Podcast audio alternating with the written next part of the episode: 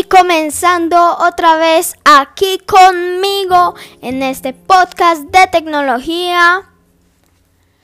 Les ayudo a entender los productos de Apple. Y comenzando a hablar de los AirTags. Si pierdas hasta la cabeza,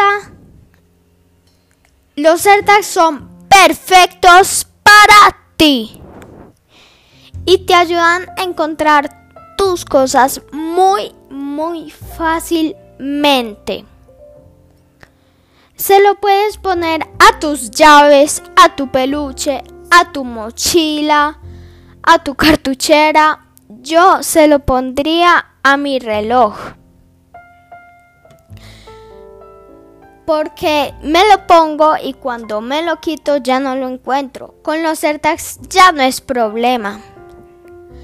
Lo puedes escuchar porque suena y vibra. Es como un juego de escondidijos. Frío, tibio, caliente y quema. Ahora hablando y enfocándonos un poco más en la tecnología en sí, los AirTags envían una señal de Bluetooth al celular o al iPhone para poder encontrar tu objeto perdido, como por ejemplo tu reloj. Si pierdes también el AirTag porque lo dejaste muy, muy, muy lejos, lo puedes poner en modo perdido y ni el otro servidor sabe dónde estás tú, ni tú sabes dónde está el otro servidor. Entonces creo que Apple se está enfocando mucho, mucho en el tema de privacidad. Eso es muy importante porque mucha gente le importa mucho su privacidad y entonces si no tiene privacidad no compra tal producto. Entonces es mejor que Apple tenga privacidad. El AirTag si lo vas a vender no no tiene el historial ni de ubicación y no almacena la información. El AirTag yo se lo pondría, como ya dije, al reloj y me puedo meter con el reloj al agua o a la piscina porque los AirTags se pueden meter al agua.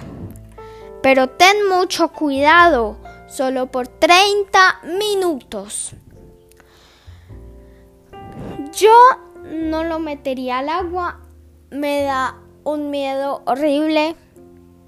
Tengo pánico de meterlos al agua porque tanto que lo esperamos y que se me dañe por algún problema imprevisto. Bueno, y terminando con los AirTags,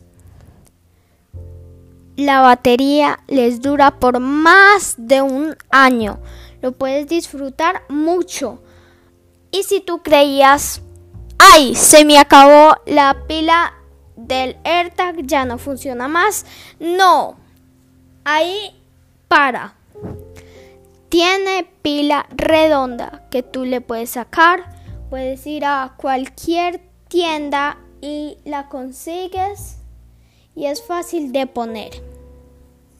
Bueno, ahora presentando al iPad Pro, el superhéroe con los superpoderes del chip M1.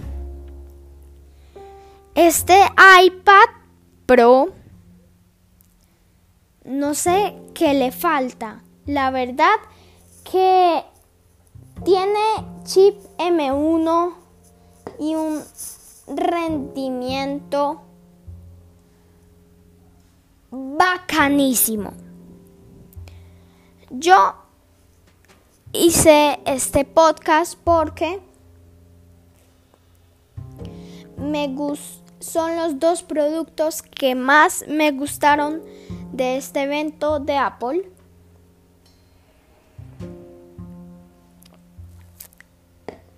Y ahora la pantalla la llamaron XDR pantalla Liquid Retina super brillante con 10.000 mini LEDs.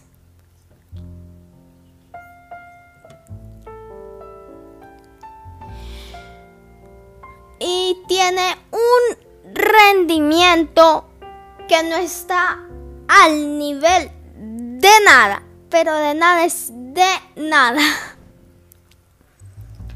A mí la verdad que me interesa mucho este iPad Pro, espero tenerlo para probarlo y decirles próximamente cómo me pareció, aunque ustedes por lo que les he dicho, creo que ya saben cómo me ha parecido sin tenerlo. La verdad que este iPad Pro es un iPad muy poderoso. Ya lo podríamos llamar hasta computador. Y tiene la combinación perfecta. Delgado y no pesa tanto. A mí eso de que no pesa tanto me parece muy importante porque eh, digamos, lo llevo a un viaje o lo llevo a la universidad, al trabajo o al colegio. Y si lo quieres llevar, no puede pesar mucho porque te dañas la espalda. Esto la verdad que me parece importantísimo a mí. Tiene batería por todo el día pero si lo usas controladamente. Yo creo que lo voy a estar cargando una vez al día porque yo sí lo uso para investigar y para estudiar ahí. Es asombroso porque tiene potencia y portabilidad. Otra combinación perfecta. 8 núcleos CPU, 8 núcleos GPU y 16 núcleos Neural Engine. Tiene rendimientos y gráficos más rápidos. Esto la verdad que me emociona mucho. CPU 50% más rápido.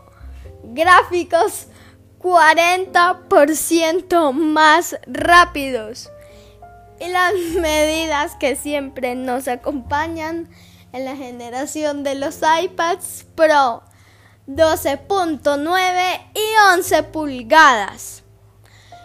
Y hablando de eso, tiene un accesorio deslumbrante, el compañero perfecto de este iPad Pro, el Magic Keyboard.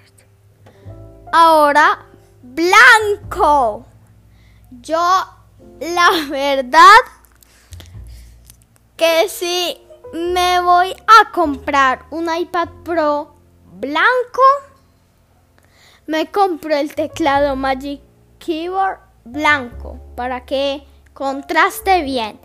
Pero si me compro uno gris, la verdad que me compro mejor el negro para que combine mejor. Bueno, hasta aquí lo que les tenía preparados, pero algo de los que les quiero hablar muy importante.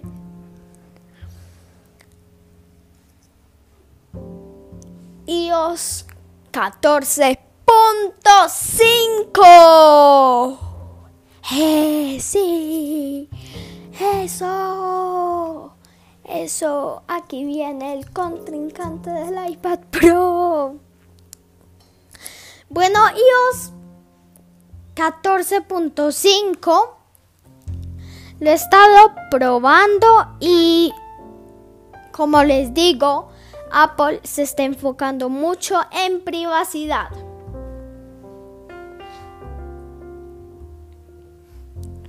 Ahora, solo les digo que viene mucho en el próximo podcast de la próxima semana que ya se acerca cada vez más.